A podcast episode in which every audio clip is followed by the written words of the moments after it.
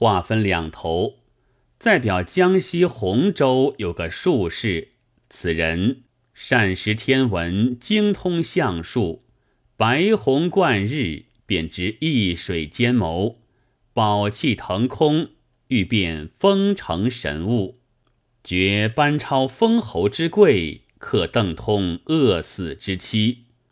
央祥有准半神仙，瞻后无差高术士。这术士唤作廖生，欲知唐继将乱，隐于松门山中。忽一日夜坐，望见斗牛之须，隐隐有龙纹五彩，知是王气。算来该是钱塘分也，特地收拾行囊。来游钱塘，再沾云气，却又在临安地面，乃装作相士，隐于临安市上。每日市中人求相者甚多，都是等闲之辈，并无一人在内。忽然想起，陆氏中起是我故友，何不去见他？急忙到陆氏衙中通明。钟启之时，故人廖生到此，道喜而迎，相见礼毕，各叙寒温。钟启叩其来意，廖生屏去从人，私向钟启耳边说道：“不孝夜来望气，只有一人在于贵县，求之事中数日，杳不可得。”看足下尊相，虽然贵显，未足以当此也。钟启乃召明亮二字，求他一看。廖生道：“古法皆贵，然不过人臣之位。所谓一人，上应着斗牛间王气，为天子足以当之。最下亦得五霸诸侯。”方应其召耳。钟启乃留廖生在衙中过宿。次日，钟启只说县中有疑难事，欲共商议，备下酒席，在英山寺中，西召本县有名目的豪杰来会，令廖生背地里一个个看过，其中贵贱不一。皆不足以当大贵之兆。当日席散，钟启再邀廖生到衙，欲待来日，更搜寻乡村豪杰，叫他饱看。此时天色将晚，二人并马而回。却说钱婆留在家，已守过三个月无事，欢喜无限。想起二中救命之恩，大着胆来到县前，闻得钟启在吴山寺宴会，巧得到他衙中，要寻二中兄弟拜谢。钟明、钟亮知是婆刘相访，乘着父亲不在，慌忙出来相迎聚话。忽听得马铃声响，钟启回来了。婆刘望见了钟启，吓得心头乱跳，低着头往外只顾跑。钟启问是甚人，喝叫拿下。廖生急忙向钟启说道：“奇哉，怪哉！所言一人，乃应在此人身上，不可慢之。”钟启素信廖生之术，便改口叫人。好好请来相见，婆刘只得转来。钟启问其姓名，婆刘好像泥塑木雕的，哪里敢说？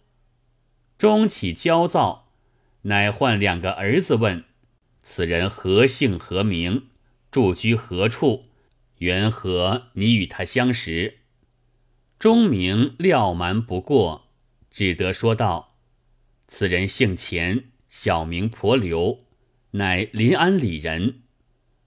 钟启大笑一声，扯着廖生背地说道：“先生错矣，此乃李中无赖子，目下幸逃法网，安望富贵乎？”廖生道：“我已决定不差，足下父子之贵，皆因此人而得。”乃向婆刘说道：“你古法非常，必当大贵，光前耀后，愿好生自爱。”又向钟启说道：“我所以访求一人者，非贪图日后妾待富贵，正欲验我术法之神耳。从此更十年，无言必验，足下治之。”只今日相别，后会未可知也。说罢，飘然而去。钟启才信道婆刘是个异人。钟明、钟亮又将七汉老家所见蜥蜴生角之事对父亲述之，愈加骇然。当晚，钟启便叫儿子留款婆刘。劝他勤学枪棒，不可物外为非，致损声名。家中罚钱使用，我当相助。自此，钟明、钟亮仍旧与婆刘往来不绝，比前更加亲密。有诗为证：“堪解豪杰混风尘，谁向贫穷识一人？”只为廖生能聚眼，顿令陆氏款嘉宾。话说唐僖宗乾伏二年，黄巢兵起，攻略浙东地方。杭州刺史董昌初下募兵榜文，钟启闻之此信，对儿子说道：“即今黄寇猖獗，兵锋至尽。”此时募相勇杀贼，此乃壮士立功之秋，何不劝钱婆留一去？钟明、钟亮道：“儿辈皆愿同他立功。”钟启欢喜，当下请到婆留，将此情对他说了。婆留摩拳称掌，踊跃愿行，一应衣甲器仗都是钟启支持。又将银二十两助婆留为安家之费，改名钱刘，表字巨美，取刘刘二音相同故也。三人辞家上路，直到杭州，见了刺史董昌。董昌见他气案魁梧，视其武艺，果然熟贤，不生之喜。皆属为皮将，军前听用。不一日，探子报道，黄巢兵数万将犯临安，望相公策应。董昌就假钱刘以兵马使之职，使领兵往救。问道：“此行用兵几何？”钱刘答道：“将在谋，不在勇。”兵贵精不贵多，愿得二中为助，兵三百人足矣。董昌即命钱镠与本州军武自行挑选三百人，同钟明、钟亮率领往临安进发。到石涧镇，探听贼兵离镇只十五里。钱镠与二中商议道。我兵少，贼兵多，只可智取，不可力敌。宜出骑兵应之。乃选弓弩手二十名，自家率领，多带良箭，伏山谷险要之处。先差炮手二人伏于贼兵来路，一等贼兵过险，放炮为号。二十张强弓一齐射之，钟明、钟亮各引一百人左右埋伏，准备策应。余兵散在山谷，扬旗呐喊，以助兵势。分拨已定，黄巢兵早到。原来石涧镇山路险隘，只容一人一骑。贼先锋率前队兵渡险，皆单骑鱼贯而过。忽听得一声炮响，二十张劲弩齐发，贼人大惊，正不知多少人马。贼先锋身穿红锦袍，手执方天画戟，领插令字旗，跨一匹瓜黄战马。正扬威耀武而来，却被弩箭中了颈项，倒身颠下马来。贼兵大乱，钟明、钟亮引着二百人，呼风喝势，两头杀出。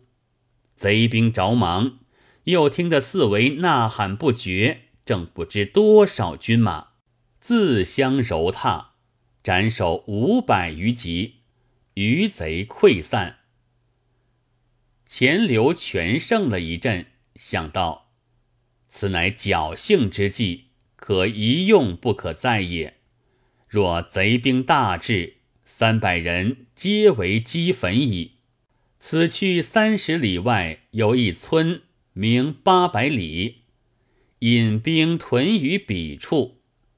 乃对道旁一老媪说道：“若有人问你临安兵的消息。”但言屯八百里就是。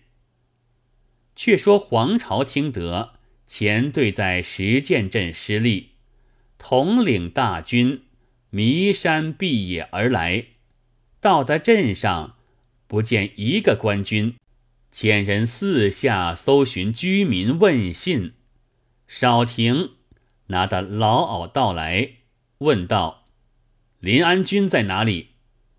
老媪答道。屯八百里，再三问时，只是说屯八百里。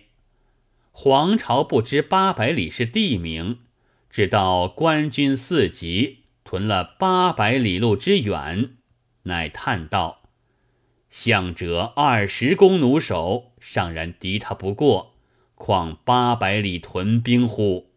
杭州不可得也。”于是贼兵不敢停石涧镇上，竟往越州一路而去。临安赖以保全，有诗为证：“能将少卒胜多人，良将计谋妙若神。三百兵屯八百里，贼军害散西风尘。”再说越州观察使刘汉宏。听得黄巢兵到，一时不曾做的准备，乃遣人打话，情愿多将金帛犒军，求免攻略。黄巢受其金帛，已径过越州而去。原来刘汉宏先为杭州刺史，董昌在他手下做皮将，充募兵使。因平了叛贼王颖之乱，董昌有功，就升作杭州刺史。刘汉宏却升作越州观察使。汉宏因董昌在他手下出身，屡屡欺侮，董昌不能堪，渐生嫌隙。今日朝贼经过越州，虽然不曾杀掠。却费了许多金帛，仿知杭州倒被董昌得胜报功，心中愈加不平。有门下宾客沈贺献计道：“临安退贼之功，皆赖兵马使钱镠用谋取胜。闻得钱镠智勇足备，明公若持咫尺之书，后据礼毕。”只说越州贼寇未平，向董昌借钱流来此征剿，哄得钱流到此，或优待以结其心，或巡视以斩其首。董昌割去右臂，无能为矣。方今朝政颠倒，宦官弄权，官家威令不行，天下英雄皆有割据一方之意。若吞并董昌，言有行月，此霸王之业也。刘汉宏为人智广才疏，这一席话正投其机，以手扶沈赫之背，连声赞道：“吾心腹人所见极明，妙哉妙哉！”急忙修书一封。汉宏再拜，奉书于故人董公麾下，请者朝贼猖獗，越州兵危将寡，难以备御。闻麾下有兵马使钱流，谋能料敌，永称冠军。今贵州已平，岂念唇齿之意，遣留前来协力拒贼。事定之后。公归麾下，辽具金甲一副，名马二匹，全表微臣，扶起笑纳。原来董昌也有心遗迹刘汉宏，先期差人打听越州事情，已知黄巢兵退，如今书上反说朝寇猖獗，其中必有缘故。即请钱镠来商议。钱镠道：“明公与刘观察细嫌已够，此不两立之事也。闻刘观察自托帝王之胄，欲图非望。朝贼在境，不发兵相拒，乃以金帛买和，其意不测。明公若假精兵二千复刘，声言相助。”汉宏无谋，必欣然见纳，成便图之，越州可一举而定。于是表奏朝廷，作汉宏以合贼谋叛之罪。朝廷方是姑息，必重奖明公之功。明公勋垂于竹帛，深安于泰山，岂非万全之策乎？董昌欣然从之，即打发回书，着来使先去。随后发精兵二千，付与钱镠。临行主道：“此去见机而作，小心在意。”却说刘汉宏接了回书，知道董昌已遣钱镠到来，不生之喜。便与宾客沈科商议。沈科道：“钱刘所领二千人，皆胜兵也。若纵之入城，实为难治。今似其未到，欲令人迎之，使屯兵于城外，独召钱刘相见。彼既无羽翼，为吾所至。然后遣将带领骑兵。”后加恩烙，使倒戈以袭杭州，急雷不及掩耳，董昌可克矣。刘汉宏又赞道：“吾心腹人所见即明，妙哉妙哉！”即命沈科出城迎候钱流，不在话下。